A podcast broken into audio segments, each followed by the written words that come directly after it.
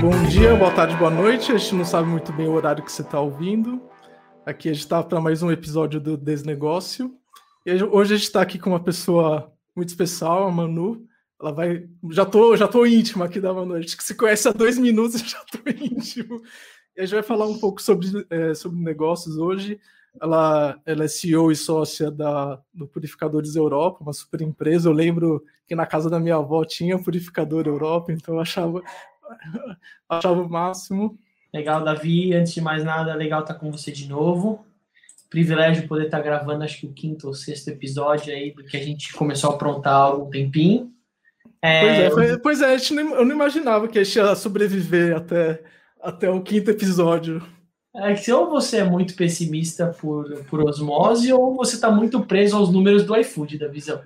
Pois é, eu tava é. acostumado, eu tava mal acostumado, eu olhava assim, eu acordava no dia, o dia seguinte tinha crescido 20%, então eu tô mal acostumado mesmo. não, eu esperei que você, depois do terceiro episódio, ia ver que as métricas não estavam tão legais e você ia me deletar das suas redes como amigos, tá? Eu é, esperava assim, vindo do cara que escalou o iFood. Mas enfim, voltando ao momento, estamos aqui com mais uma pessoa que eu gosto muito, que eu admiro mais de fora ultimamente do que de dentro, né? A gente se acompanha via redes sociais e movimentos empreendedores, que é a Manu.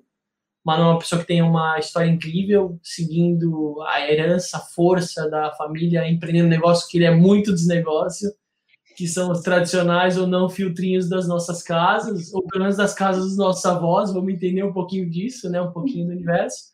Mas a ideia é a gente abrir um pouco do código hoje para você que é sucessor, para você que quer empreender alguma coisa relacionada à indústria, para você que se conecta com temas relacionados a impacto, sustentabilidade, tem a ver com a água, né? Porque acho que a água é um tema que ela esbarra em muitas das coisas, mas de forma indireta. Né? Acho que é um tema que conecta com o agronegócio, por exemplo, hora ou outra fala da água do gado. Então, a água ela permeia, acho que, assuntos empreendedores em diferentes lugares. Eu até tenho um amigo, por exemplo, que deixou de empreender o um negócio uma vez porque não tinha a, a, lógica da água inviabilizar o modelo, né? Você vê, então às vezes uma coisa que é indireta, ela tem impacto direto no que você está pensando como modelo. Mas enfim, Manu, bem-vindo, palavra é sua para a gente bater um papo gostoso. Se apresenta um pouco para a galera na fila do pão, que empreendedora tu é. Bom, Aziz, Davi, uma alegria estar aqui, uma honra ter recebido esse convite. Obrigada pela oportunidade da gente conversar aqui despretensiosamente. É isso que eu vim fazer aqui com vocês, trocar uma ideia aí leve. A gente aprende um pouco juntos e compartilha um pouco também dos aprendizados aí dos últimos tempos. Gente, eu sou então a Manuela, né? Sou presidente aí do Grupo Europa hoje. Essa empresa é uma empresa fundada em 84 pelo meu pai, uhum. pelo Carlos, né, que é o sócio dele, que hoje é meu sócio.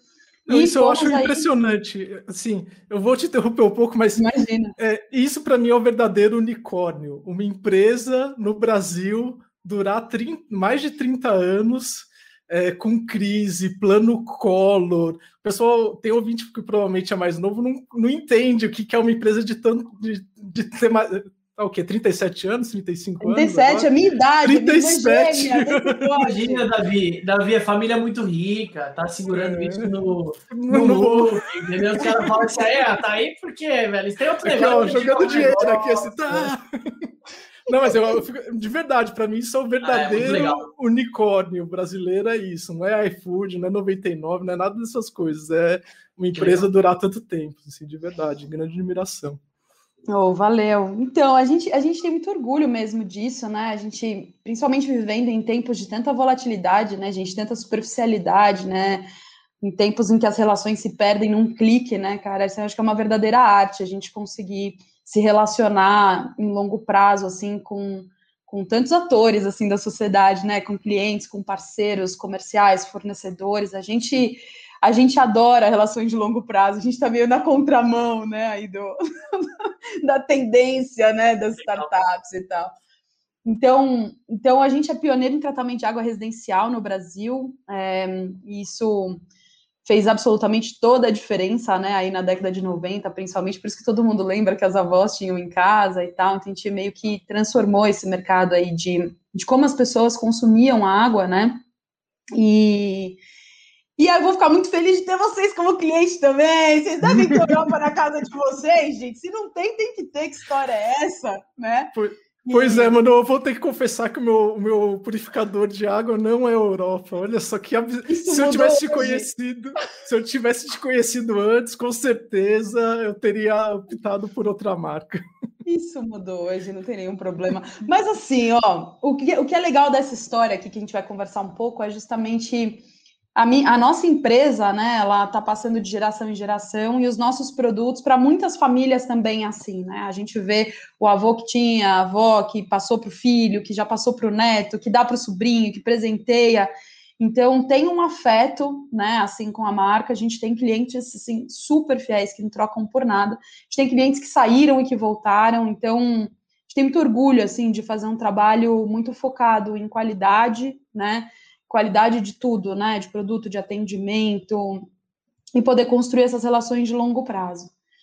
Então, acho que foi um pouco da, da Manuela, assim, contar. Quer, Aziz, que eu já conte mais ou menos o contexto em que eu cheguei na empresa ou não? É, não, eu quero trazer uma coisa do papo, que você falou da importância das relações nas nossas vidas como empreendedor, né? Quando você foi falando, eu lembrei de uma musiquinha da minha infância, quando eu fazia coral ainda, que eu adorei, eu uso ela muito, que é assim, é a do malabarista, né? Falou assim, eu sou um malabarista que rodo pratos num palito.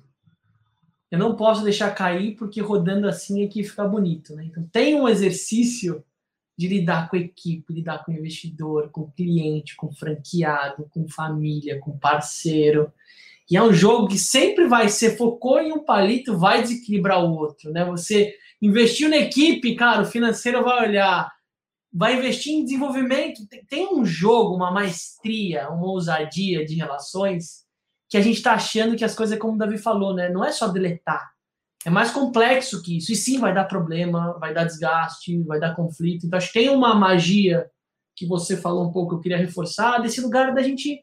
Cara, a gente precisa olhar, inclusive, para as coisas que não estão legais, olhar para onde está a bucha, né? Conversar com isso. Então, acho que tem um, tem um pouquinho da, das relações que eu queria trazer. E eu tenho uma dúvida técnica para você legal, que eu queria, antes de você aprofundar, me, me, me responder ou gente explorar.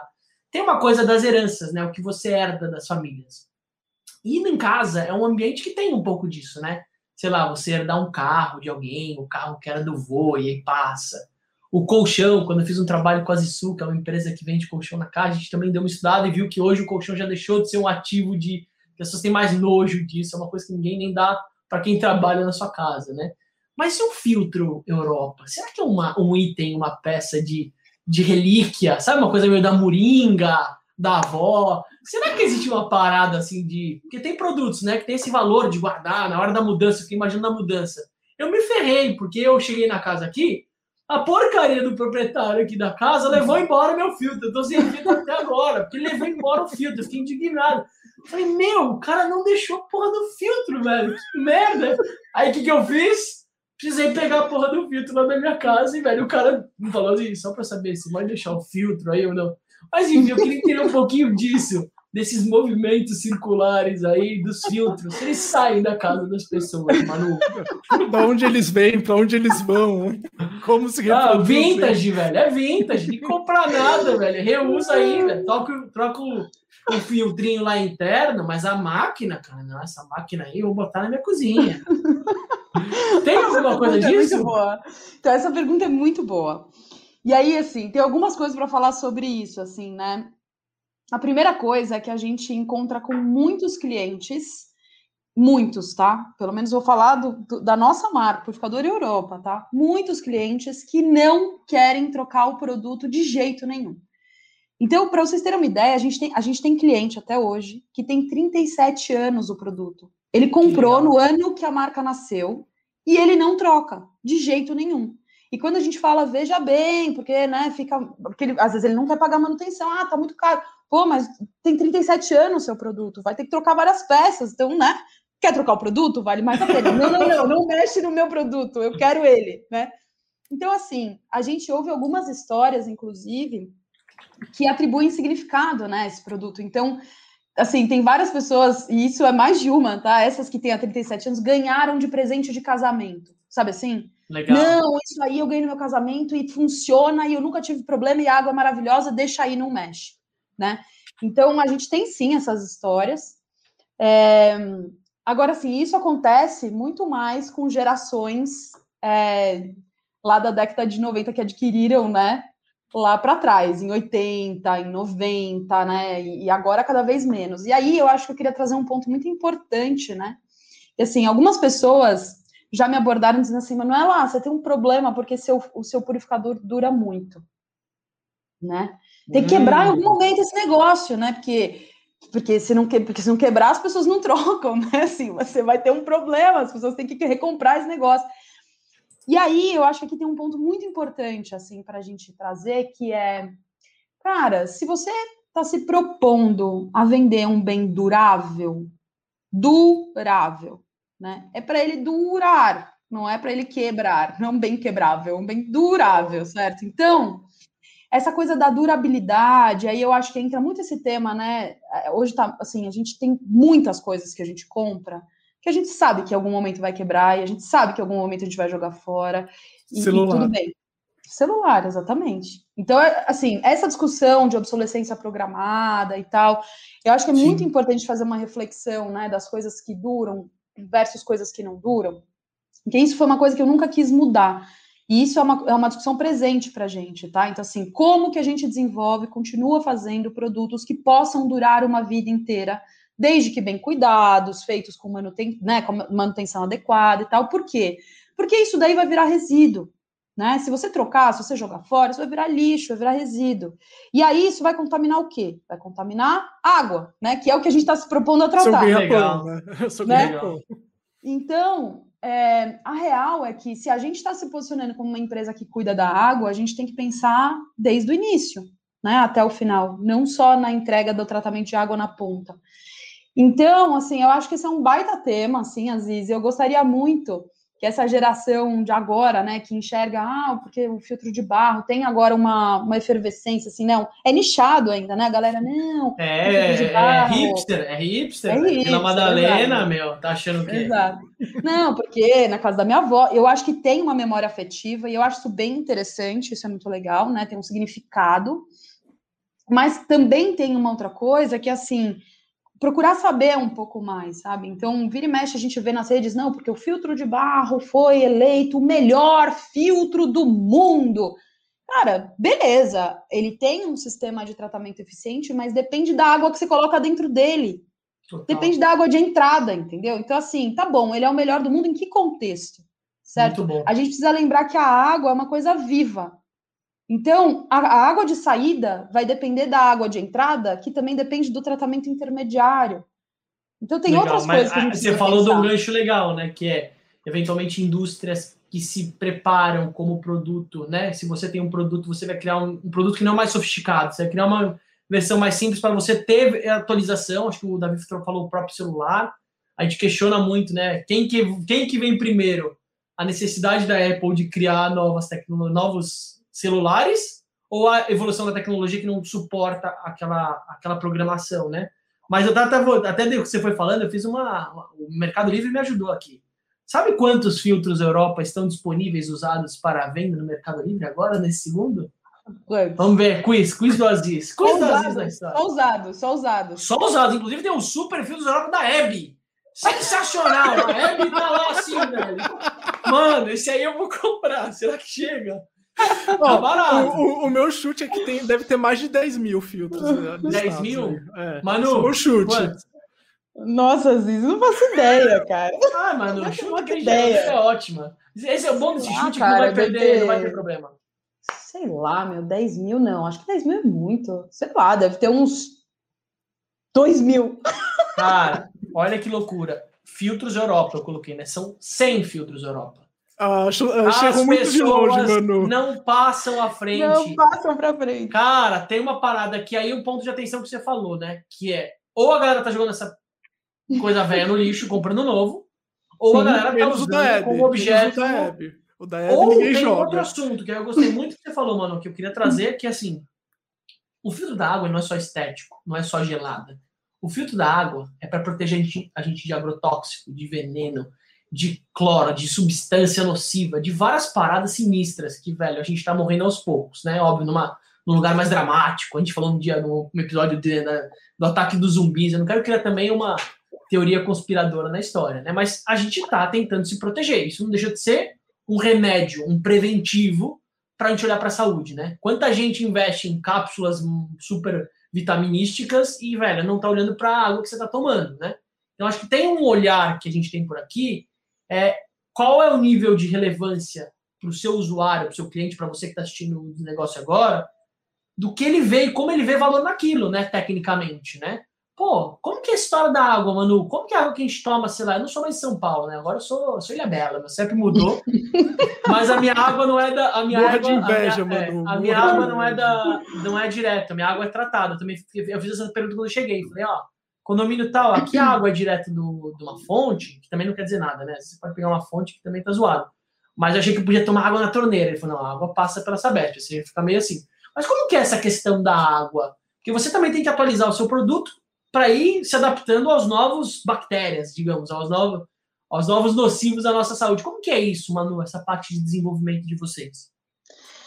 Bom, a primeira coisa que eu acho que a gente tem que olhar é que a água é algo vivo, ela não é algo estático, né? É, e ela está sendo afetada por nós o tempo inteiro. Né? Então, as escolhas que a gente faz afeta meio ambiente, afeta solo, afeta água, né? Então, assim, a gente acabou de falar dos resíduos, né? Então, os nossos hábitos de consumo, eles impactam diretamente a água que a gente bebe. É, existe, né, no Brasil, como em todos os países do mundo, é, não em todos, né, mas em muitos, posso dizer que em alguns não existe, né, mas assim, em muitos países do mundo existe uma legislação que leva em consideração os níveis de potabilidade da água, né, e, e aí as estações concessionárias de tratamento de água têm que trabalhar e atuar para fornecer água dentro daqueles parâmetros definidos em lei. É, e aí, assim, e, e, distribuir essa água, né? Então, aí tem um outro ponto importante, né? Imagina que a Sabesp trate a água, né? E a responsabilidade de entrega da água é na saída, né? Ali da, da Sabesp, certo? Aí essa água vai percorrer um caminho até a sua casa, né? Ou seja, tem uma distribuição dessa água. E aí, quando chegar na sua casa ou no seu prédio, essa água entra dentro de um condomínio, entra dentro de um, um outro território que passa a ser de outra responsabilidade, né? Então, se você é, recebe, por exemplo, uma água perfeita dentro de um condomínio que tem um encanamento cheio de ferro, por exemplo, um encanamento velho, essa água vai passar nesse encanamento e vai chegar pior Sim. na sua casa. Isso não é um problema da Sabesp. Entende? Claro, então, eu acho que tem, um, tem uma coisa da gente entender de onde a água vem, qual é o caminho que ela percorre, né, até ela chegar no nosso copo. Então, são diversos desafios. Então, assim, é, a sua pergunta é, assim, ela é ampla no sentido de que, puta, qual é a água que está chegando no, no, copo das pessoas? Exato. Ou você é, é sabe, você é sabe da onde a água que você toma vem? E mais o caminho que ela passa até chegar na sua torneira, tem uma loucura, né? Eu fico até é. imaginando você falando agora de quando falta água, né? Porque quando falta. Uma coisa é o cano circulando, ele não, não sei se suja tanto. Agora, se a parada para ali, tipo. Meu, você está muito mais propício a vazamento, a bactéria, a qualquer outra coisa que esteja lá, né? Também tem várias coisas meio sinistras. Que a gente, às vezes, na. Como é tudo meio subterrâneo, né? A água é meio essa coisa invisível. Você não consegue saber então você não traz para sua realidade. Aí você acaba comprando o quê? As super garrafinhas d'água, que são águas que são limpas e transparentes e, e, produzem o nosso querido plástico, na grande maioria, né? Enfim. Então tem um super então, desafio aí nesse assunto, né? Tem um super desafio que eu quero trazer, é muito complexo, porque são diversas realidades com muitas variações, né? Mas, mas assim, para dizer o seguinte: Filtros e purificadores no Brasil né, são equipamentos de melhoria da qualidade da água, né, não são produtos que se propõem a fazer o papel que as estações concessionárias de tratamento de água fazem. Por isso que esses aparelhos eles são vendidos para água pré-tratada. Né? É, alguns clientes nossos querem comprar para colocar, por exemplo, numa água de poço. Ah, pode, não ah, pode? Legal. Então, cara, só é tipo a história do bujão de gás, assim? Tipo, você tem um bujão de vários tamanhos, dá para pegar um, um purificador Europa gigante, assim? Para condomínio ou não? Não, então... mas, tem, mas tem. Eu vi que tem purificador de entrada, né, mano? Que é aquele que você coloca na entrada da casa. Pra... Então, minha casa tem isso, não é Europa, mas às vezes pode ser uma oportunidade de mercado. É. Não, a gente, tem, velho. A gente tem um filtro de entrada. É que você falou, tipo, um purificadorzão, eu fiquei imaginando, tipo, um purificadorzão. Chega né? Exatamente. Legal. Não, mas então, é o seguinte, para esses casos, o que, que acontece? Primeira coisa, pô, vamos analisar esse poço. Existe uma necessidade de uma regularidade de análise da água desse poço. A pessoa fala, não, mas o meu poço é maravilhoso, a água vem não sei de que fonte. Gente, a água é uma coisa viva, então ela era maravilhosa até hoje, mas tá bom, você tem que acompanhar isso, Legal. porque ela pode não ser daqui a pouco.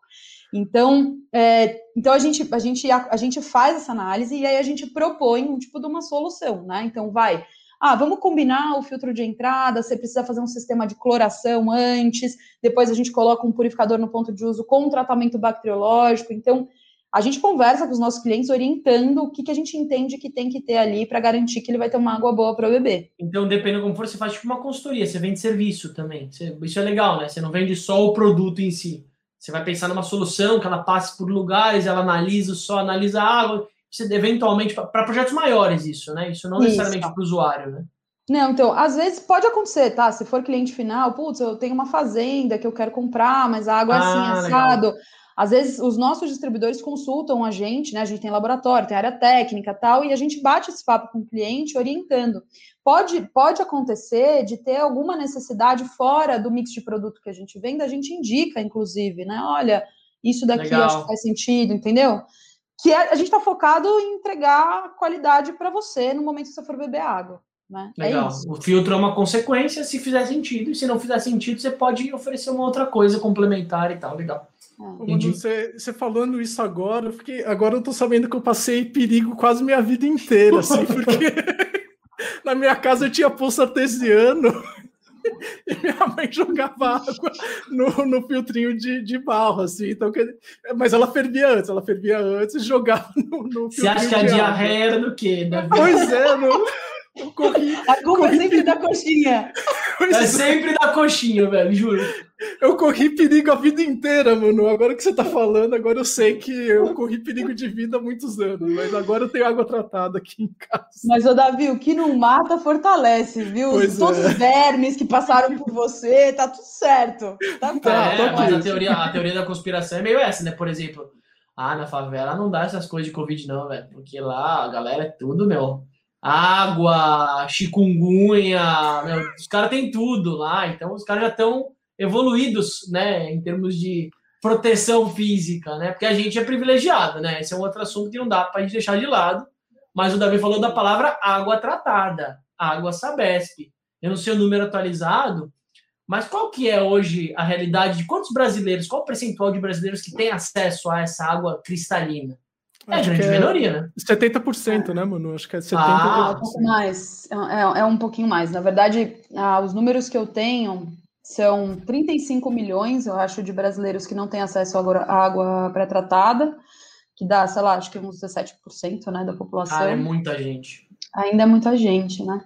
E aí eu acho que tem um lance, né, que não dá para. É um, é, um, é um assunto que está correlacionado também, que é a história do saneamento básico, né? Então, que no Brasil a gente ainda também tem um, uma lição de casa grande aí para fazer, né? Quase metade do Brasil que não tem ainda coleta de esgoto. Né? Então, é, pelo que eu vi aqui, temas. são 110 milhões de pessoas não têm acesso à coleta de esgoto pelo é Instituto Trata Brasil. Muita coisa, né? É bastante Mas você coisa. vê a equação, né? O cara recebe água limpa e joga o esgoto na água dele. Então é não é proporcional, porque esse número poderia ser proporcional, né? Você cresce de um lado, cresce do outro, mas não, né? Metade é, é pouca gente com saneamento básico, né? É, ainda é. E aí, e aí é isso, né? Uma coisa leva a outra, que leva a outra. Então, cara, não ter saneamento, aí geração de doença, impacta é, é, é, saúde pública, aí educação, né? Então, tem um, um, relatório bem interessante da Unicef, eu acho que ele é de 2018, que vale super a pena, assim, depois vocês acessarem, que ele traz, assim, dados muito alarmantes, assim, de, de acesso de, de crianças e jovens, né? Acesso à água, educação. Então, assim, é, a maior parte dos, das crianças e jovens brasileiros sofrem algum tipo de privação no Brasil, né? E aí a água é o terceiro. Só que daí o lance é o seguinte, cara, uma criança que não bebe água, ela não se desenvolve, né? ela não consegue desenvolver, tipo, cognitivamente, entendeu? Por mais que ela tenha acesso à escola, se ela não bebe água, como é que faz, entendeu? Ah. Então é, não tem higiene, é, é dureza, assim. Então acho que ah. a gente tem uma lição de Você vai falando, mano, é, você vai falando, eu estou envolvida na história do, de entregar comida orgânica na perifa, né? E, e, a gente resgatar esse senso da importância do, de uma comida de verdade, não só de uma comida de emergência. Hoje a, a cesta básica, que muita gente acha que isso enche a barriga, ela torna uma fila de desnutridos obesos, né? Que é uma loucura. Quando a gente pensa na criança com problema ou com, passando fome, você pensa nos, nos da África, né? Que acho que é uma imagem coletiva muito forte que a gente tem mas a fila que recebe as nossas cestas é uma fila de gente obesa, que é isso, que não tem necessariamente uma nutrição, uma base nutricional nem saudável interna. E aí eu vi essa força, você falando da água, ela tem essa complementariedade do, da fruta, legume e da verdura, né? Da coisa que ela é. E, cara, de novo, que água que essa pessoa. Será que essa pessoa compra? Vocês vendem hoje filtro na perifa? Vocês têm distribuidor que. Vocês têm um modelo mais acessível, sei lá, uma uma coisa veio a versão 1 da Filtros Europa, uma coisa meio. Eu vi que vocês têm uma, uma garrafinha ali com filtrinho em cima, sei lá. Tem uma parada mais simples para a gente vender isso. Para quem, velho, esse assunto, desculpa, quando você vai falar da água, vai falar, meu, eu tenho problema de fome, eu tenho problema de emprego, eu tenho violência urbana, eu tenho desafio em como criar meu filho, eu tenho a porra do, do vírus aí, do, do corona. Cara, filtro de água, velho, isso aí para mim, por mais que ele é a prioridade. A prioridade dele na fila, eu acabei de falar hoje com uma pessoa que trabalha comigo, que, mano, sobrou na minha mudança um micro-ondas. Foi foda isso. E aí eu falei pra ela, cara, eu preciso arranjar esse micro-ondas, eu quero dar pra alguém que precise. E que não tenha. Aí ela falou, eu não tenho. Aí eu falei, como assim você não tem micro-ondas? Ela falou, às vezes é que é foda, na minha realidade, tipo, velho, eu sempre priorizo uma outra coisa. Eu não comprei ainda micro-ondas. Eu fiquei meio, porra, velho, que foda, porque pra mim é micro-ondas, né? Imagina pensar na água que você toma, sabe? Então, eu queria entender isso, mano. Se o seu público, se o público que consome filtros Europa, ou que você se relaciona, ele vem também da perifa e como que eles lidam com a água que eles estão tomando, sabe? Acho que isso seria uma, uma pauta legal para a gente falar aqui, né, Davi? O que, que você acha? Com certeza. Ó, a gente tem uma atuação hoje, assim, se você for olhar nossa linha de produtos, a gente tem nosso produto de entrada a 119 reais, que é essa, essa Move, né, que você viu aí, e, e ela é um produto por gravidade, é super acessível e você pode parcelar, né, então, assim, tem um, um acesso viável aí para comprar ela, e tem o, o produto lá é, que gera, enfim, mais valor no, no ponto de, sim, reservatório grande, refrigerada, água, enfim, que vai lá até R$ 2.500, R$ 2.700, tá? Nessa faixa.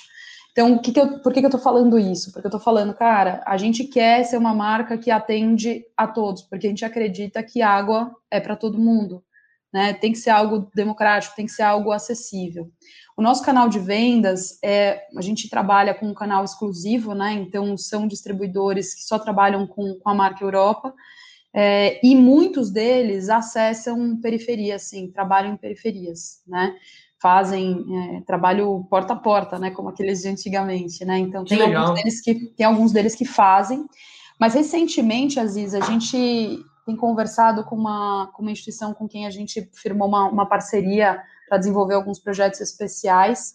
E dentre eles, né, no ano passado, a gente apoiou essa instituição, chama Florescer Brasil, a levar lavatórios né, de água, pra, lavatórios de mão, né, para as pessoas lavarem as mãos para é, para a comunidade de baixa renda que não tinham acesso à água, algumas não tinham, né? Então eles conseguiam fazer essa água chegar e instalar essas pias públicas para as pessoas se higienizarem.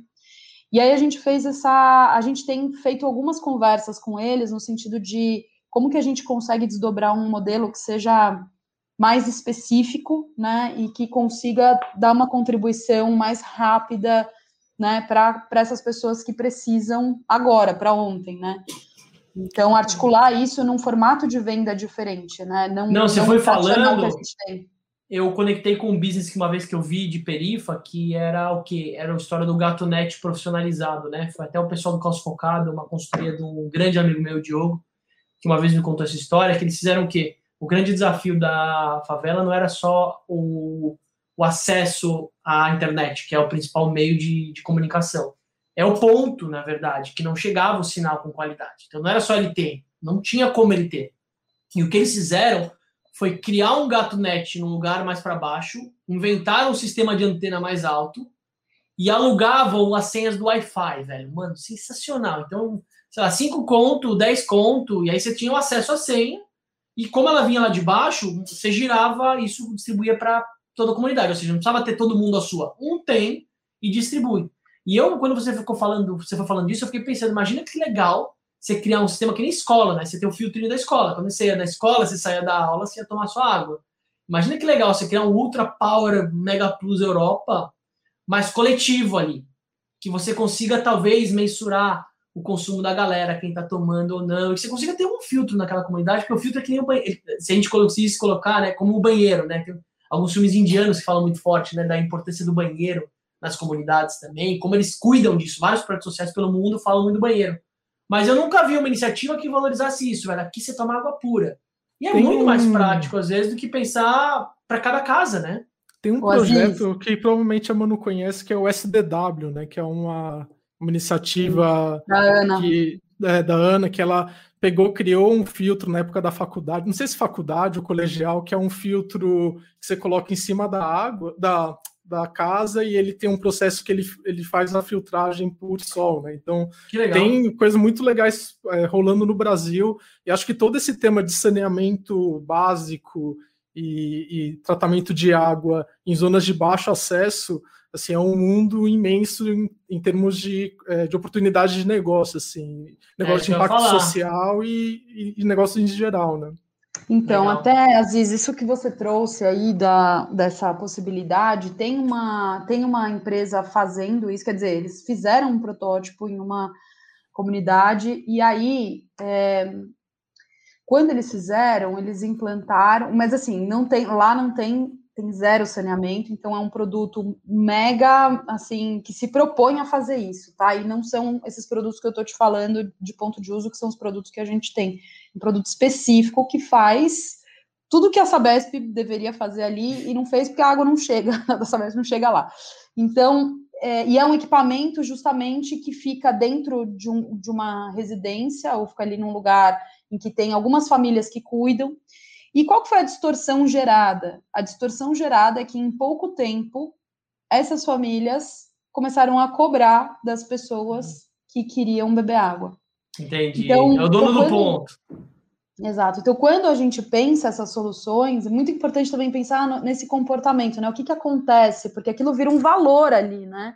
Então, por mais que eles tenham recebido sem Total. ter pagado por aquilo, eles começam a cobrar. Então, também tem um pouco como que constrói isso a várias mãos. Por isso que eu falei para você que a gente estava desenvolvendo junto com uma organização social que tem experiência nesse tipo de projeto, que é justamente para não gerar distorção, sabe?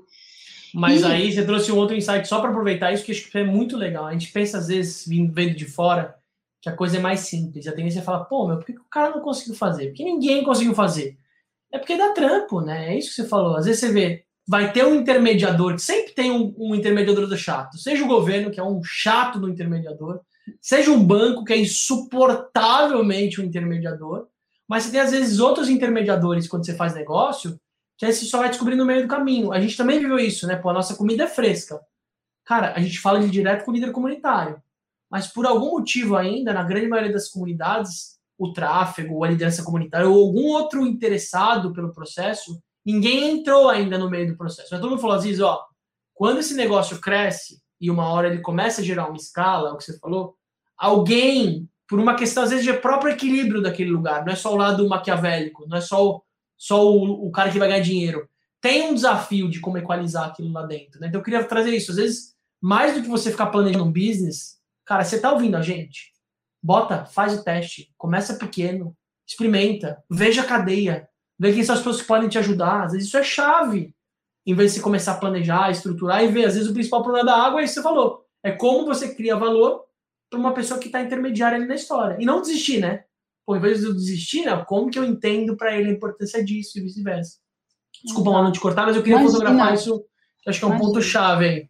Imagina. E aí, Davi, eu vou te falar, a Ana é uma pessoa incrível, até legal falar aqui assim dessa da trajetória dela, que ela é uma, cara, uma empreendedora super jovem, premiadíssima, né, pelo mundo, porque ela inventou um tratamento de água com, com base no, na, na, no raio UV do sol, né, da luz do sol. E hum, eu conheço ela, estou super feliz que agora estou integrando o conselho consultivo deles lá agora também, então é, vai ser uma jornada muito legal de, de aprendizado, né, principalmente, porque é, é, a Ana é uma, é uma inconformada, né, assim, uma pessoa incomodada, assim, e eu acho que o empreendedorismo, né, é, tem muito a ver com isso, cara, são incômodos, assim, a gente tem que resolver isso aqui, né, e, e, e tentar tudo, não deu por um lado, você vai pelo outro. Não conseguiu sozinho, chama alguém, né? Então, acho que tem muito empreendedor aqui ouvindo, ou gente que está querendo fazer alguma coisa. Cara, se você está sozinho, você está com medo, chama alguém para passar medo com você, que de repente vai nascer a coragem, entendeu? Muito bom. Não é? Eu, eu muito vou, bom. Vou aproveitar que a gente acabou entrando um pouco nesse tema de oportunidade de negócio dentro do mundo da água, assim, e eu vou trazer uns dados aqui que eu achei muito bacanas, assim. Hoje, o, o, universo da água é um dos que menos recebe investimento de venture capital, o que é bizarro se for pensar. O mercado da água é um dos maiores mercados do mundo, todo mundo tem que tomar água. Repete é um... essa para gente, da visão. Repete essa, senhor. Sim, só 1% do, do investimento em venture capital e angel investing, né, de capital de risco, vai para é, projetos relacionados com água. Sendo que a indústria da água e dos produtos e serviços de água é uma indústria de mais de 600 bilhões de dólares anuais. É gigante. E aí uma empresa que ela fez uma pesquisa e ela viu que das 22 empresas é, do setor de água, é, todas elas conseguiram chegar em... É, das 22 que eles analisaram, uma falhou, duas foram adquiridas, outro, oito são lucrativas e as outras 11 tiveram um crescimento de mais de 300% desde do, da fundação. Então, é um setor que realmente tem. É, que ninguém está olhando, é aquele diamante é, que está escondido e ninguém olha com carinho, assim. E, e outra coisa, é um. Para quem está do outro lado da mesa, né, que do lado do investimento, é um setor que tem pouco, que é carente por investimento mesmo. Então, quem entrar, tiver dinheiro para investir, aí é até uma oportunidade para a Europa de fazer uma é, acelerar e apoiar empresas que estão olhando para isso com carinho, assim, porque não tem investimento, essa é a verdade. Então, imagina, o, o setor que eu venho, que é o setor de alimentação, recebe bilhões de dólares anuais de investimento de capital de risco. E, e você pega o setor da água, é, são poucos, é, algumas centenas de milhões de dólares por ano. O que é bem bizarro se você for pensar.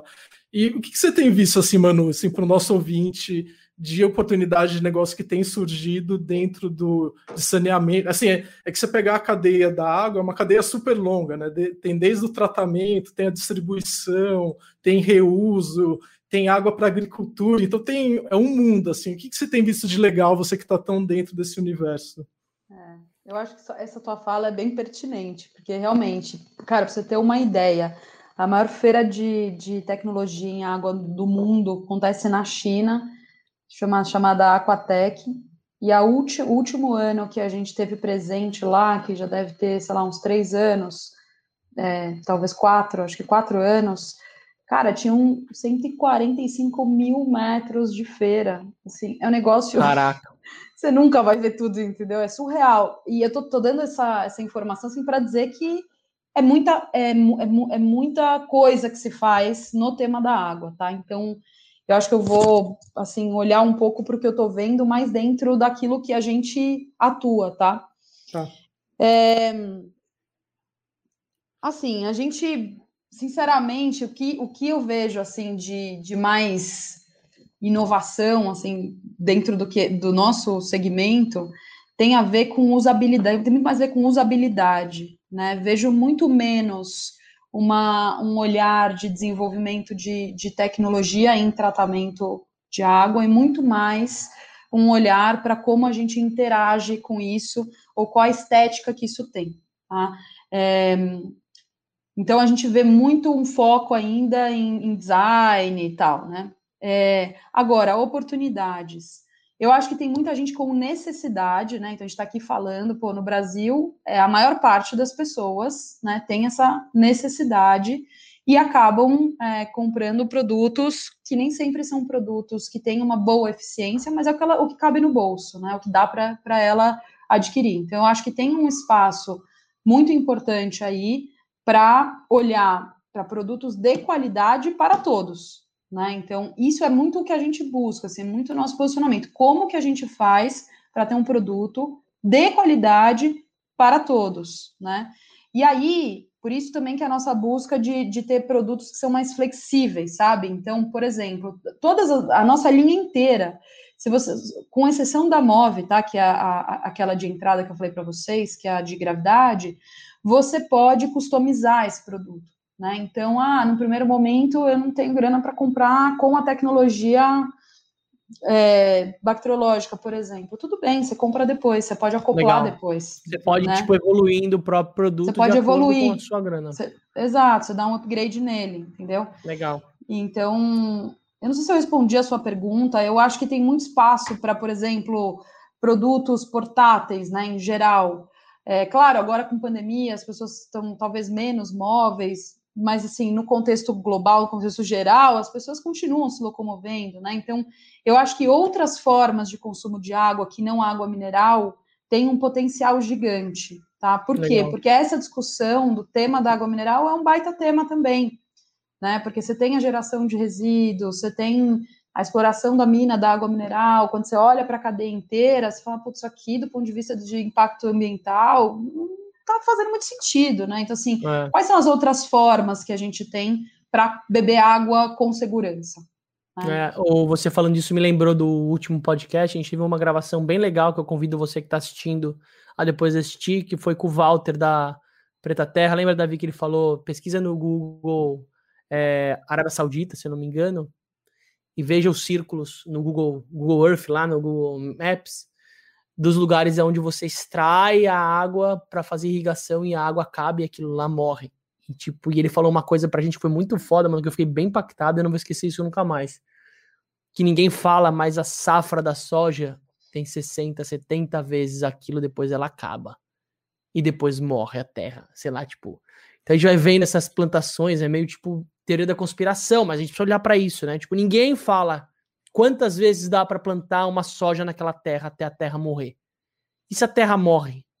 Né? Então, tem uma reflexão que para você que, meu, quer empreender, seja por grana ou por oportunidade, porque o Davi falou que 1% tem mercado aí, mas, cara, a água é um negócio sagrado para a humanidade, né, velho? Tipo, é a base da base. Sem água você não planta, sem não plantar você não come. Se ela tem, tem um desafio que tem que ser idealista também nessa parada, mano. Eu sei que você também é, não sei necessariamente se seu pai era, se isso é um core que nasceu do business, porque ele pode nascer de forma legítima por uma oportunidade de grana, é o cara que pensou na fila, falou, pô, eu vou ter uma ideia do negócio incrível, mas eu acho que tem um exercício de abrir esse código, democratizar esse acesso, meu, distribuir um negócio onde a grana é uma consequência. Acho que tem um senso de urgência que a gente vive agora, que, cara, indiretamente isso vai voltar para você. Vai voltar em quem trabalha na sua casa, em quem trabalha na sua empresa quem mora no seu vizinho, o cara que vai roubar sua casa. Se ela tem um lugar de urgência, que a água é um tema mega, que eu vejo hoje é muita gente envelopando a água, né?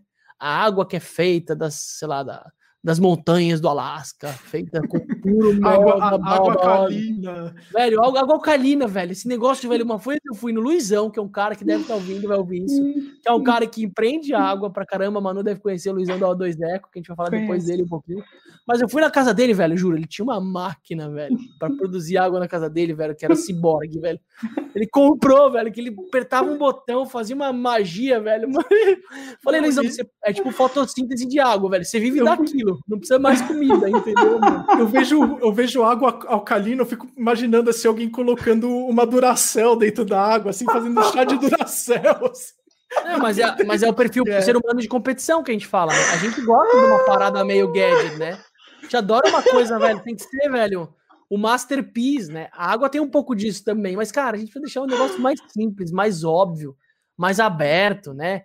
Cria um modelo indireto de receita. Isso é uma coisa também. Pensa num negócio, bicho. Não pensa que o modelo de receita precisa ser com o seu usuário. Você pode criar um modelo. Também não precisa mídia, porque mídia é coisa mais burra e mais medíocre para se pensar no modelo de receita, né? Pensa no modelo que faz sentido e que gere acesso, né? Acho que tem um lugar desse senso de urgência que, desculpa, sei que a gente fala de entretenimento, mas a gente tem que falar quando fala de água, né, mano?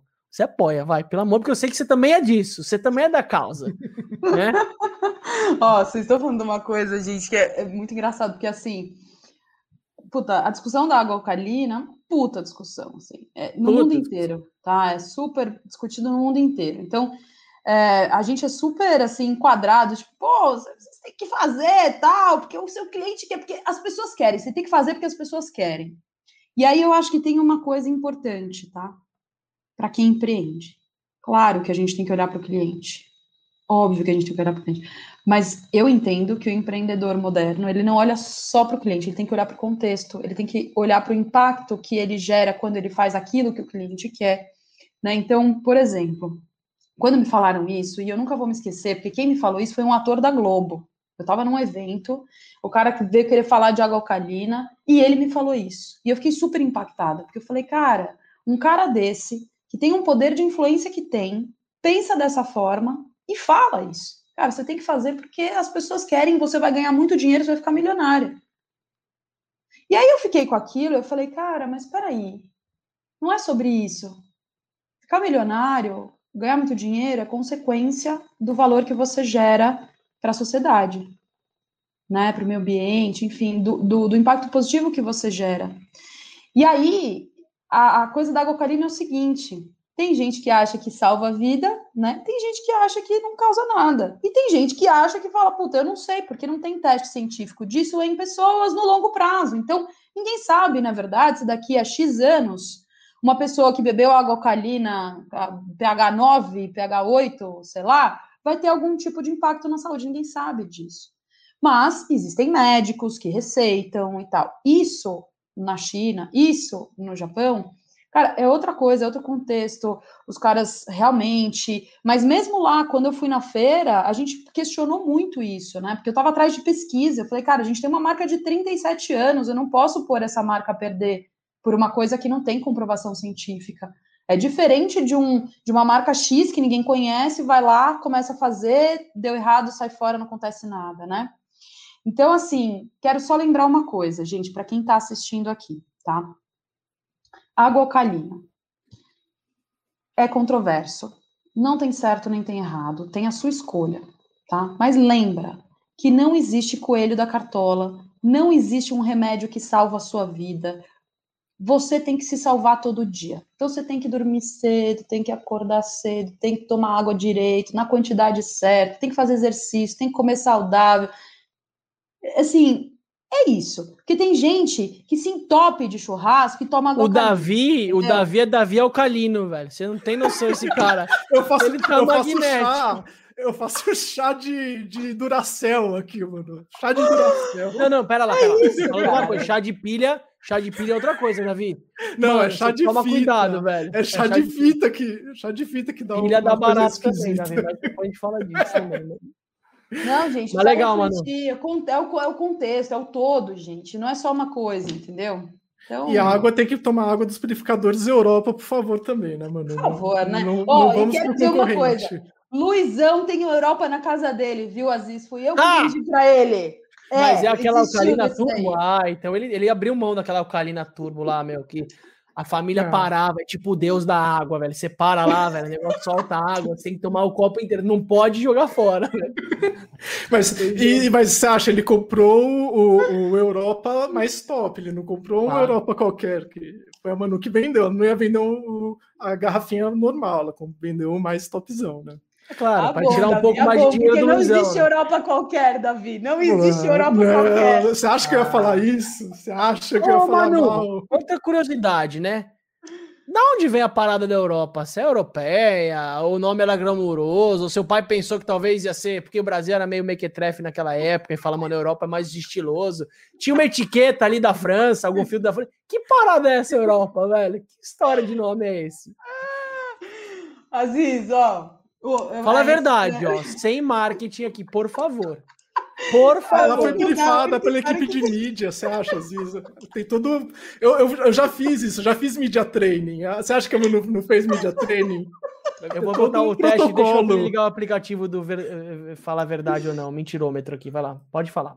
Cara, ó, Aziz, o lance, o lance da Europa foi o seguinte: negócio começou a dar certo, começou a vender. Meu pai era um, um baita vendedor, né? Meu pai que montou a, a rede de distribuição, treinou todo mundo, um baita vendedor. E aí é, chegou um momento que falaram, pô, tá dando certo, precisamos pôr uma marca no produto. Né? Não tinha uma marca. Eles estavam testando ainda para ver se ia dar, não ia dar. Conseguiram fazer acontecer o um negócio e, bom, Aí começaram a discutir, ele e o sócio, né? E aí, o é, que, que vai ser e tal? Começaram a fazer brainstorming, né? Tipo, que marca vai ser e tal. E eles foram pelos atributos, né? Então, que cara, que a gente quer dessa marca, né? Então, a gente quer que as pessoas vejam uma marca que seja uma marca que passe confiança, né? Que passe uma coisa de solidez, né? Ela foi pioneira, coisa... Manu? Ela foi pioneira nesse lugar de marca de filtro? Não é primeira ela da história? Foi de, ela, foi, ela foi de. de na, na verdade, é o seguinte: ela foi aqui, bombou tá. nesse momento, tá? Mas assim, do, em tratamento de ponto de uso, né? Ou seja, esse que você pluga na parede. Ah, plug and play. É, porque, porque até lá você tinha os produtos por gravidade né? Outras marcas que tinham, que tinham tratamento de água por gravidade. Ou seja, foi uma das primeiras APIs analógicas é. da nossa casa, velho. Olha exatamente, lá. exatamente. Olha, a visão gostou agora, né, visão? Você chegou gostou, né? E é isso, cara. E pelos atributos, eles começaram a fazer brainstorming a partir dos atributos. Cara, quando a gente pensa tudo isso, o que, que vem na nossa cabeça? Ah, cara, Europa. Foi mais ou menos por aí. Tipo, putz, na época, putz, na época, quem viajava para Europa? Né? A Europa, a Europa sempre foi um continente que, ah, o berço da civilização, porque o conhecimento, porque não sei o quê, então passava uma coisa de credibilidade, de consistência. É, marqueteiro, marqueteiro bom, o cara era vendedor mesmo. Se botasse filtros brazuca, velho, não sei se essa história estaria hoje bem, né, velho? Não sei, não. Mas, Aziz, vou te falar, na Europa, você colocar filtro brazuca vai vender pra caceta em vários pois lugares, é. porque a galera adora brasileiro, certo? Ah, é, isso aí, quem sabe, né? Se fosse filtro brazuca, a gente talvez não estaria com essa situação econômica no país. Se tivessem valorizado o nosso país, Tupiniquim, quem sabe, né? Valorizaram a Europa, jogaram crédito pra Europa, lá. Oh, Aziz, eu vou aproveitar aqui o gancho e vamos para as ideias de negócio do Davi aqui, as ideias Ixi, terríveis de negócio. Então, Manu, explicando, a gente tem um, um, momento aqui no nosso, no nosso podcast que, que eu trago umas ideias de negócio que eu tive, assim, em momentos mágicos de ele inspiração. Copia, ele pesquisa nas principais plataformas Não, e ele copia e assim, compartilha aqui.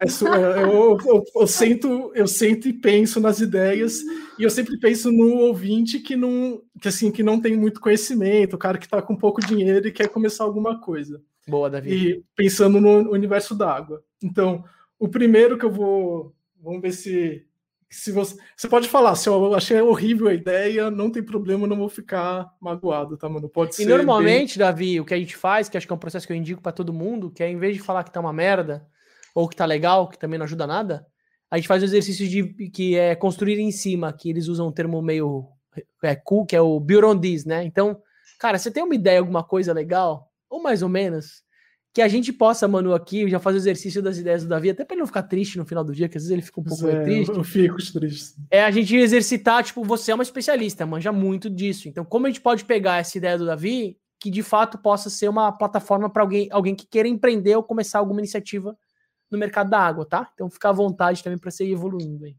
Vamos lá, vou, vou, vou colocar minha primeira aqui. Aí, aí você fala, mano, se você gostou ou não gostou. Que é, assim, eu vou começar da mais simples, que é aquecedor solar.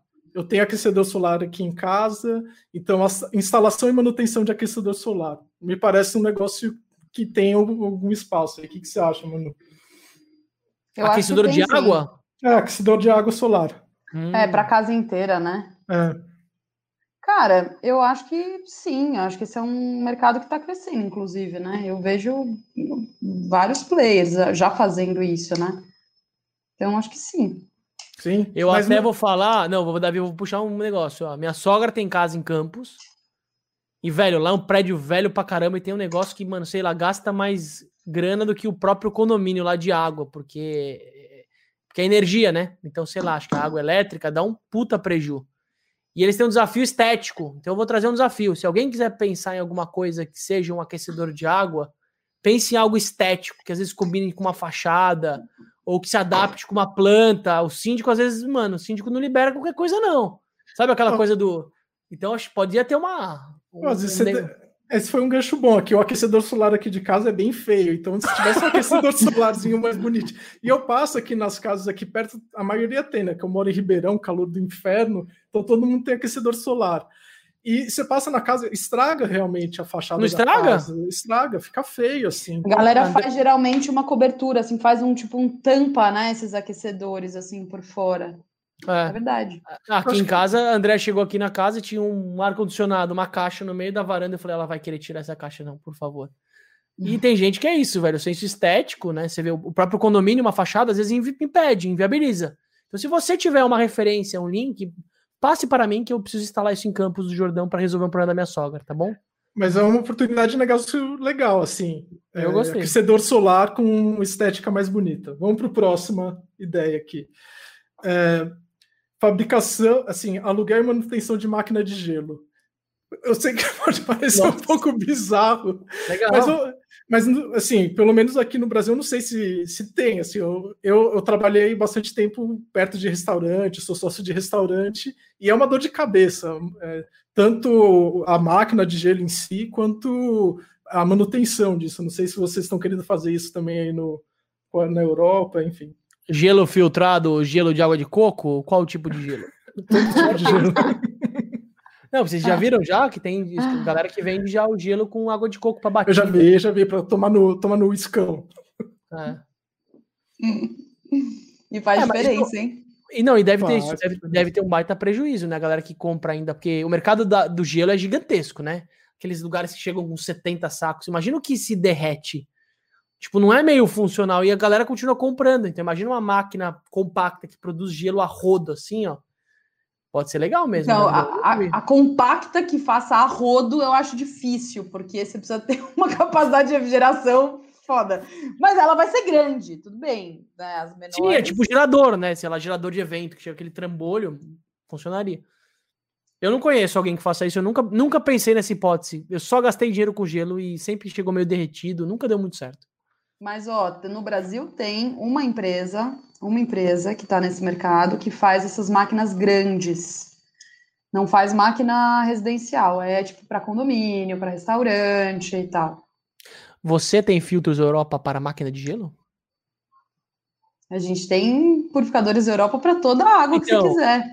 Mas eu ia perguntar, o, o filtro que você tem, ele funciona para uma máquina de gelo também? A gente pode adaptar, a gente poderia adaptar. Ah, mas isso não está claro no seu site institucional, está? É, não, mas isso é, é não, isso dá para adaptar, assim como tem muita uh. gente que tem geladeira e que pede para a gente instalar na geladeira. Ótimo, ótimo ponto. Parceria com o branding, com o branding, parceria com a Brastemp, olha lá. Você a Brastemp é concorrente, não fala assim, Aziz, que é o é verdade, concorrente. A Brastemp é o melhor exemplo, porque a Brastemp quis roubar o seu filé, né? Mas também não funciona. Eles criaram um modelinho de alugar também, né? Uma, uma ideia meio por serviço, chama... É, é. E aí é um baita desafio, né? Porque quando você aluga, você tem que atender, né? É, então, mas aí o desafio não é seu, é o desafio de quem alugou, né? Exatamente. Vai, Davi. O que mais? Vamos lá, mais uma aqui. É, eu não sei se tem alguma coisa nessa linha, assim, mas eu já precisei de caminhão-pipa e é terrível, assim. Então, fazer o i-pipa. Não sei se Muito bom, o i-pipa é muito bom. O i-pipa, não sei, não sei se não sei se vocês já precisaram de caminhão-pipa, mas é terrível, assim. Aí você vende o selo Filtros Europa ali, velho. Vai ter no cantinho do caminhão do iPipa do Davi, vai ter um selinho ali, ó. Essa água tem o selo Filtros Europa. Bom, acho, acho, que ninguém gostou muito da ideia do IP, foi Minhas ideias hoje não estão muito boas, mano. Vamos pro próximo aqui. É, mas vou falar, esse mercado do mercado também esse é uma outra indústria gigante, né, mano? Que você falou do, dos donos dos caminhões pipa. Imagina, a gente falou muito do mercado de quem quer pegar uma água que já existe e tratar ela. A gente não falou em momento algum no nosso papo ainda de uma coisa que é mais delicada. É quem não tem água. É tipo, é. velho, você vive sem água, né? A galera que atravessa a cidade para pegar um balde, a gente que escava e tem terra com lama, é uma coisa meio. É que tá. Olha Não, que. a galera de Marianas, isso, a galera que. Exato! Pode beber Boa. água até hoje. Até hoje? Opa! Até hoje a tá água. Tá tudo é contaminado, cara. É tudo contaminado com metal pesado. E não e tem aí, como assim, limpar aquilo. Toda a água, a água que tomar banho, toda a água. Caraca, então, essa é uma outra parada mais sinistra, né? Não ter água. Sinistro. Foda. E aí, Davi, e o não ter água é o não ter água e não e, e, e, dependendo do nível de contaminação da água que você tem, você, sim, você não consegue tratar, entendeu? A é. tecnologia é. que você precisa é carésima, entendeu? Então, esse é. não ter água que você está falando tem as duas coisas, né? Foda, foda. Não, eu fiquei até você associando isso, é que normalmente quando você tem essa situação de água, você não tem solo para produzir.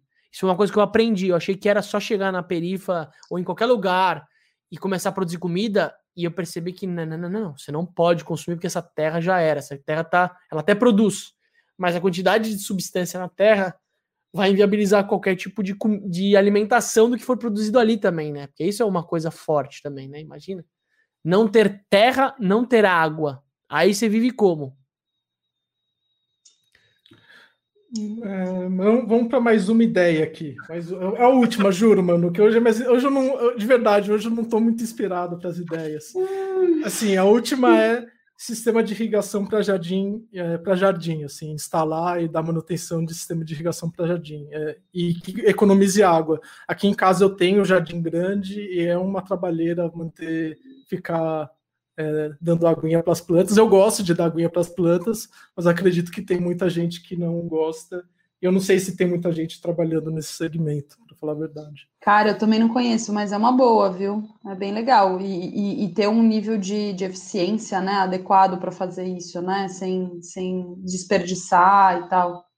É, porque eu morro de dó, assim, eu tenho, eu tenho aqueles, aqueles splitters, né, para espalhar água, mas eu, é super pouco eficiente, que ele joga água na parede, fica assim, não, não, eu não vou ligar isso, sabe?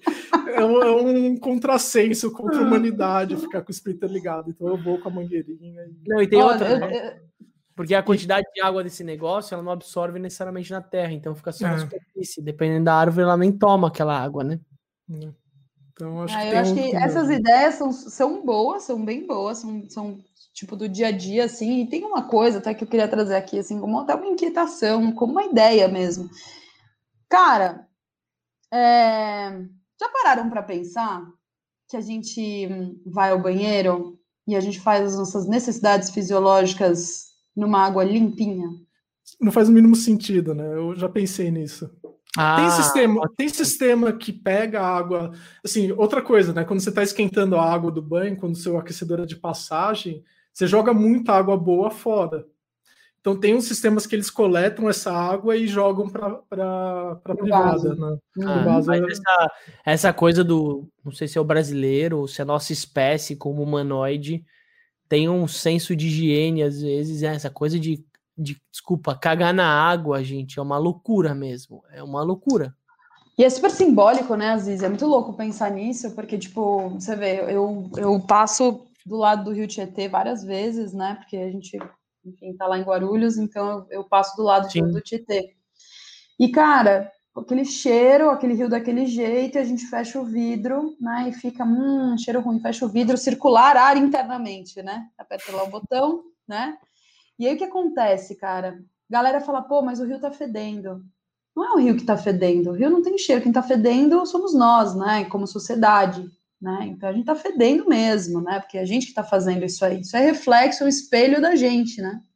Enfim, então eu acho que a gente olhar para a água com esse olhar de respeito, de reverência, né, de cuidado, é urgente. É urgente para a gente achar soluções, caminhos diferentes, né? Enfim, e olhar para a forma como a gente escolhe consumir a nossa água, a forma como a gente escolhe beber a água, né? Não sei se vocês sabem, devem saber, né? A Califórnia, por exemplo, foi o primeiro estado lá dos Estados Unidos a proibir venda de garrafas é, PET abaixo de 600 ml, né? Você não encontra mais copinho, sabia, não. garrafinha. Então existe um movimento já, né? Olhando para tudo isso, assim. Então, cara, e a gente tem o poder da nossa carteira, né, cara? Então, quando você for escolher alguma coisa, pensar no tema da água é super importante. Eu não sei, mano, se você conhece, tem uma, uma empresa que chama Liquid, é, Liquid Death. É uma, é uma empresa que vende água em lata e eles têm uma, uma, uma temática heavy metal, assim, é, é muito legal, porque qual que, é o, qual que é a sacada do fundador? Ele ia para os festivais de música, de metal, E aí ele ficava se sentindo meio bunda mole tomando água, enquanto estava todo mundo tomando cerveja ou tomando uma cachaça mais forte. Aí ele criou uma, uma latinha que é toda heavy metal, assim, é bem legal, assim, tem uma temática, é super bonita a latinha, parece uma latinha de cerveja, inclusive, e ele, e ele resolveu dois problemas numa cajadada só, né? Ele pegou uhum. e deu uma, um, uma roupagem legal para a água, tomou água, um negócio cool, e ao mesmo tempo ele diminuiu o, o negócio da, da, da, PET, né, que é, que é terrível em termos de, de sustentabilidade. Então, isso dá uma referência legal para quem estiver querendo empreender algo de água. Eu sei que é, bebidas tal é um setor super difícil de empreender no geral, assim, é um setor super competitivo, mas tem oportunidade para fazer coisas legais é, nesse sentido. E mas vou... aí, da visão, é só puxar o gancho para não perder a água por si só é um território fértil de várias coisas que podem ser criadas em volta dela, né? Se ela tá vendo aqui o Wagner, que é um grande amigo, faz tempo que eu não falo, que ele é o CEO hoje daquele menos um lixo, né? Que eles vendem hoje como produto base, é um copinho dobrável, que você não precisa pedir um copinho, né? Uma coisa bem pequena, mas imagina o que isso impacta. Ou, sei lá, a própria Fabi agora, que tá empreendendo um negócio de água que chama Tem Água na, água na Caixa que é uma garrafinha que, em vez de ser um plástico, ela é uma garrafinha que ela é quase inteira reciclada e tal. Então, você vê, tem caminhos para você reinventar o deslocamento da água, o filtro da água, o destino final da água. Acho que a água é o nosso meio, né? Acho que a água ela acompanha a nossa vida, né? Seja no Rio Tietê ou na chuva, né? Você falou um pouco, né, Manu, da, antes de a gente começar, do desespero que foi ficar no meio de uma chuva de granizo, sei lá. Então, a água ela permeia, tipo, o dia que eu precisei regar hoje de manhã o jardim aqui em casa, porque senão, puta, vai, vai morrer minha plantinha, o que, que vai ser? O B vai ficar frustrado comigo. Mas eu falei, B, você que tem que ver, o Bernardo é meu filho, né? Ele tem quadrão, B, você que tem que cuidar da plantinha junto comigo, né? Então tem um exercício de a água é tema, né? Quem já toma, puta, tomar suco? Não, suco não, gente. Vamos tomar suco, deixa para depois, não tomar água, né? Então tem um exercício de trazer um protagonismo para ela. Ela tá sempre meio periférica ao jogo ali. Ela tá girando na história, mas ela não necessariamente é um tema central. O próprio Davi falou, 1% dos investimentos. É isso, Davi? É, é 1%. Então, tem uma coisa muito estranha aí, né?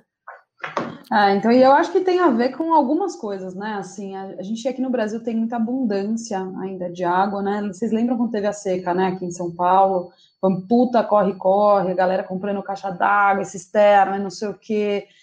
Então, assim, é muito louco, né? Tudo que a gente tem em abundância, a gente tende a não dar valor, não olhar. E a água, a gente ainda tem um desafio que é isso aqui, né, cara? É transparente. Então, a água que sai do seu purificador, a água que está no vaso sanitário, a água que está na garrafa, são, são todas iguais a olhos nus, né? Agora, elas não são todas iguais. Né? Assim, tem, tem água transparente que mata, né? Então, às vezes, parece que, tipo, aquilo que é imperceptível aos olhos, né, a gente também não, não cuida, não olha, não, não dá a importância devida, né? Ou até, aproveitando, porque se não for o Aziz, ele não deixa passar, é quem mais destrói ou quem mais prejudica a nossa capacidade de produzir água é uma água preta que tem um valor de mercado altíssimo e muita gente poser que ama ela, que é o contraponto, né? Você vê, então, hum. sei lá, uma Coca-Cola da vida, que é um negócio, velho, que faz mal, que o cacete ainda é muito mais poser, mais sexy, mais influenciador digital do que outras coisas que não são. E talvez tenha a ver com isso, né? Meio transparente, é meio sem graça, é meio sem gosto. Tem uma parada meio de voltar à essência, né? Talvez a própria pandemia pode ser um resgate desse tema, né? Não sei como que vocês estão, mano, puxando isso, né? Mais do que um pós-pandemia, que pós-pandemia foda-se também, não é uma pós, é esse novo ciclo que a gente está vivendo, um ciclo de mais consciência, de despertar por necessidades que por algum motivo a gente está perdendo. Pô, e a água? Ela tem que vir como um, um, protagonista dessa história, né? Pô, ficar comprando coisa por sabor, gente, isso já tá, mano, isso é tosco, cara. Isso é que nem droga. Pô, você tá comprando por quê? Isso vai fazer bem para mim? Qual que é a cadeia? Quem tá envolvido? Quem que eu tô ajudando? Qual o nível de impacto social, né? O que, que eu tô protegendo o planeta? Como eu consigo distribuir isso? Né? Então acho que tem um exercício aí da, do jogo que é, gente, menos. O que, que a gente pode olhar para isso de uma forma diferente também, sabe? Não tinha como não, não falar um pouco disso, né? Menos pop, né? Menos poser, sabe? Da visão, você tá tomando na sua garrafinha o que? Água aí ou você tá tomando é. um super chá high-tech? Não, é, é água. Hoje tô aqui. Isso é outra coisa, assim, eu não sei se vocês conhecem a história, mas a Suel, que é essa garrafinha aqui, é uma história incrível. É uma uma empreendedora americana que fundou a empresa porque ela começou a ver também que tinha muita água, é, muita aguinha na garrafa PET, e ela criou essa garrafinha que é uma garrafinha bonita, que é esteticamente legal, é uma garrafinha quase colecionável é, para as pessoas não ficarem jogando é, é, lixo PET por aí. Então tem, tem muita coisa no, no universo da água de coisas legais para serem feitas, até em coisas bem triviais, né? Se você for pensar, uma garrafinha d'água é um negócio super trivial, mas ela conseguiu pegar um negócio que é super simples e criar uma empresa muito bacana que hoje é referência, né? Você pega uma Swell, é, o, o design é tão emblemático que todo mundo copiou a garrafinha é, no, exatamente nesse modelo. Então tem coisa muito legal para fazer sim no universo da água. Ô, Davi, só para aproveitar o gancho, vamos deixar a água um pouco de lado para ouvir um pouquinho da Manu. A Manu além da água, porque pelo amor de Deus, a Manu deve falar de água o dia inteiro, né? É. Manu, tem velho. Você tem algum outro negócio, algum outro projeto, sei lá, alguma parada que não tenha nada a ver com água? Alguma coisa que seja, velho, tipo o oposto disso, sei lá, vem de terra, vem de caminhão de terra, sei lá. Você tem alguma parada, alguma coisa que fez? A, a Manu é tipo Capitão Planeta, né? Terra, água, fogo, ar. A Manu, na hora da brincadeira da escola, Manu vai Capitão Terra é muito velho, né? Acho que os ouvintes Capitão nem sabem o que é o Cap Capitão, Capitão Planeta. planeta. É Capitão Terra. Respeita, Davi, ó. Os caras são protetores do planeta. Ei, Manu, tem algum outro território que você já na, permeou, já já empreendeu, já investiu, alguma coisa seja o oposto disso, uma outra história? Cara, Aziz, eu vou ser muito sincera, cara, minha vida tá totalmente focada nesse negócio. Eu fiz desse negócio, assim, o negócio, né? Eu, eu tenho muito essa coisa de estar tá totalmente presente, integralmente presente, né? Então, a mente, a alma, o desejo, sabe, é, o meu querer, a minha vontade está muito voltado para isso. E eu tenho procurado cuidar muito do negócio em todas as suas perspectivas, não só na perspectiva comercial, no crescimento, no desenvolvimento de produto, em como que a gente impacta a vida do cliente, mas também me interessa muito saber como, como a vida dos nossos colaboradores né, mudou ou muda, né, em fazer parte do nosso ecossistema, enfim, eu tenho um pouco uma busca, é uma busca pessoal, né, uma inquietação que me acompanha desde que eu sou criança, que é um, uma coisa que não me desce, assim, né, essa, essa coisa da gente conviver no Brasil com uma desigualdade absurda, absurda de ver a galera comendo coisa do lixo e a gente, a gente se acostumar com isso, né, assim, de alguma forma, né? a gente se anestesiar para isso, né, isso é uma coisa que eu sempre pedi para Deus, assim, sabe? Tipo, puta, cara, eu nunca quero me anestesiar com esse tipo de coisa, porque isso tá errado. Tá errado, é só porque tá errado. E a gente não deveria se permitir acostumar com isso. Então, é, eu procuro muito no meu dia a dia, em tudo que eu faço, todas as decisões que eu tomo, eu considero várias coisas, e essa é uma das coisas, é poder construir uma empresa, um ambiente, um espaço que seja fértil o suficiente para que as pessoas possam se desenvolver né, e possam amadurecer e possam ser a melhor versão delas, né. É claro, tem uma uma boa parcela que é nossa, uma boa parcela que é da pessoa, né, assim, a gente faz o que está ao nosso alcance.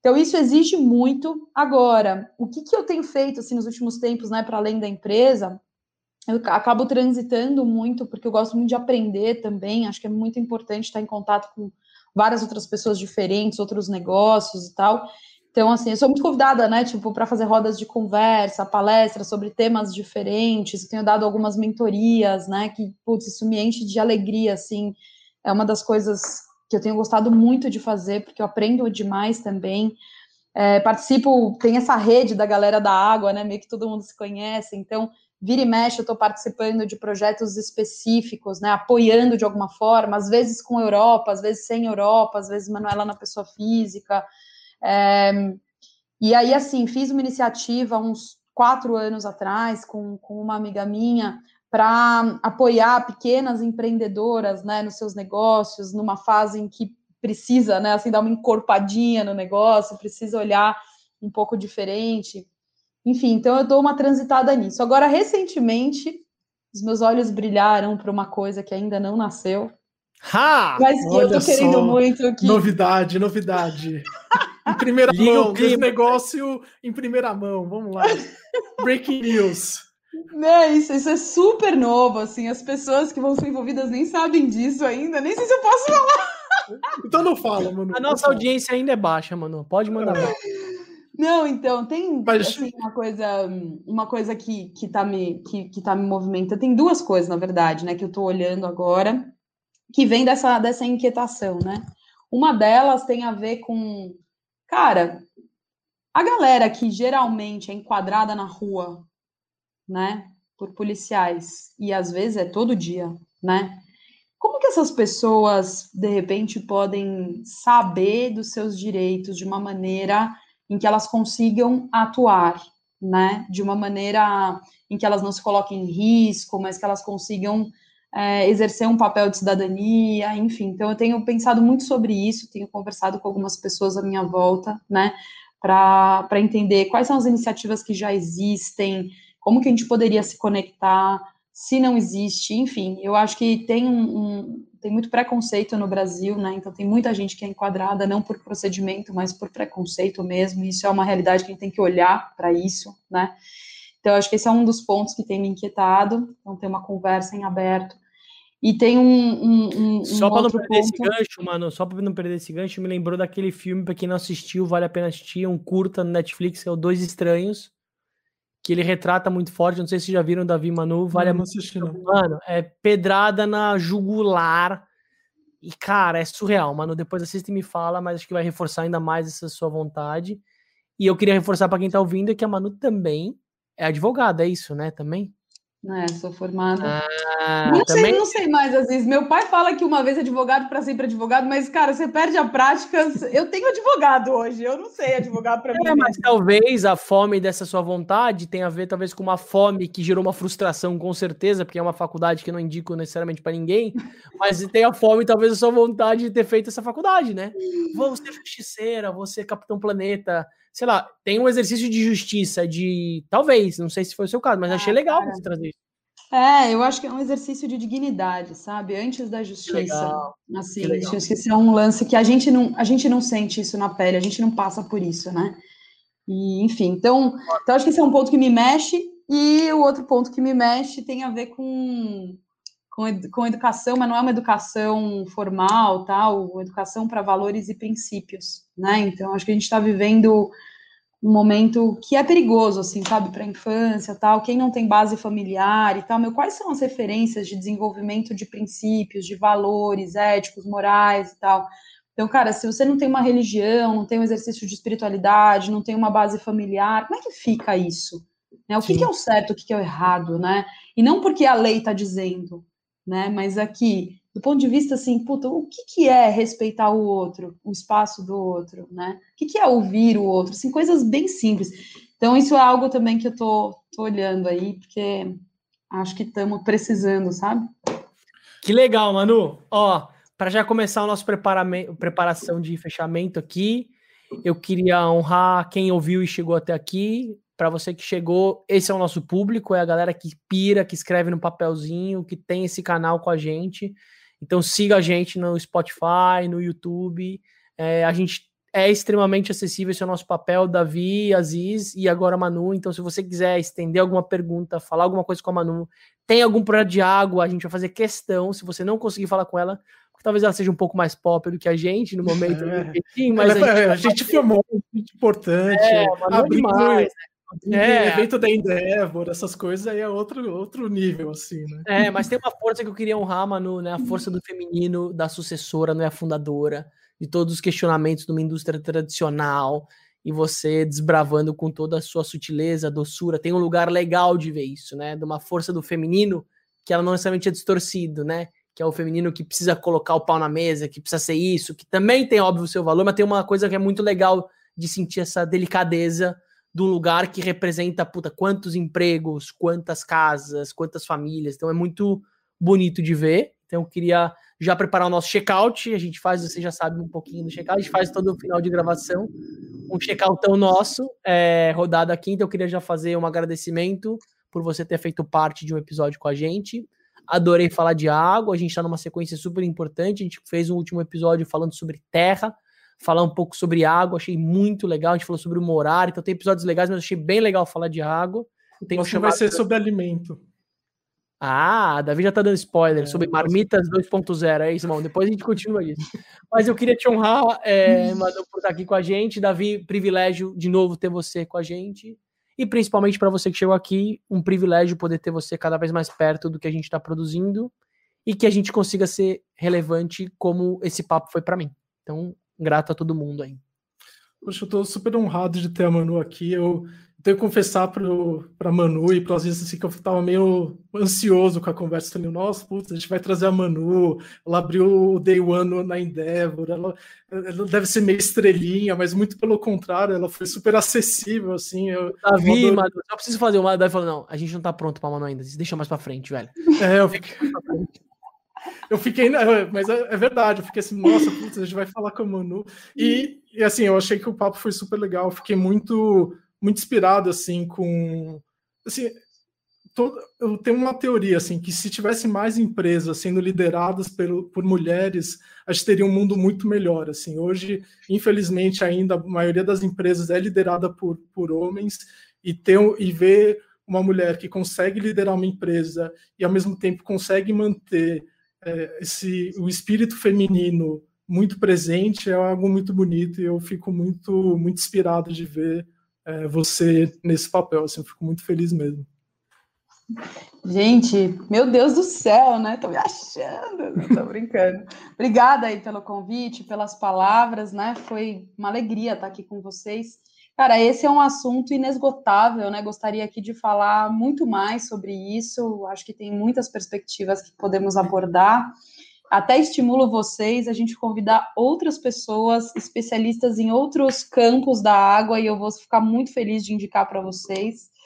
É, e dizer também que, assim, essa, essa caminhada, né, que que eu tenho feito nos últimos 10 anos, ela é uma caminhada coletiva, né, assim, eu não estou é, aqui, não consegui estar aqui com vocês hoje, porque eu sou, né, um, um fenômeno, né, acho que eu, eu, eu me esforço, né, todos os dias para ser o melhor que eu posso ser, mas com certeza eu tô aqui porque a minha volta tem muita gente boa, tem muita gente que me apoia, tem muita gente que está junto, né? Então, é, você abordou, né, Davi, a coisa de, de ser mulher, né, nesse, nesse lugar, né, de liderança. Eu acho que esse é um tema muito importante, muito relevante, né, que precisa sim ser muito discutido. É, justamente porque ainda é muito pouco, né? É muito pouco, muito pouco, e é muito difícil chegar lá, né? Eu tive um privilégio, né? Meu pai foi um fundador dessa empresa, né? Que é uma empresa gigante. É... Agora, quantas mulheres, né? são presidentes de empresa, acessam esse lugar, constroem, empreendem, conseguem crescer uma grande empresa, né? Então, acho que quando a gente discute esse papel da mulher na sociedade, necessariamente a gente passa pela necessidade de discutir os, os outros papéis da mulher, né? Então, o papel da mulher na família, o papel da mulher na casa, o papel da mulher. Então, isso tudo precisa ser revisto e aí a gente precisa de todos, né? Então, homens como vocês, que são incríveis, que são sensíveis, que são que têm um olhar aberto, um olhar é, inclusivo, um olhar, não é, nem, não é nem só inclusivo, mas acho que é um olhar generoso, um olhar é, de empoderar todo mundo que está à volta, não são as mulheres, são todos, né? Então, acho que, enfim, fico muito grata de estar aqui e espero que a gente possa se cruzar muito mais vezes para a gente conversar mais. Obrigada. Você, você já Valeu. Você já é amiga do podcast, a gente vai abusar de você e vai chamar você várias vezes, com certeza, mano. Maravilhoso, adorei. Obrigada. Valeu, gente. Obrigado e vamos nos falando.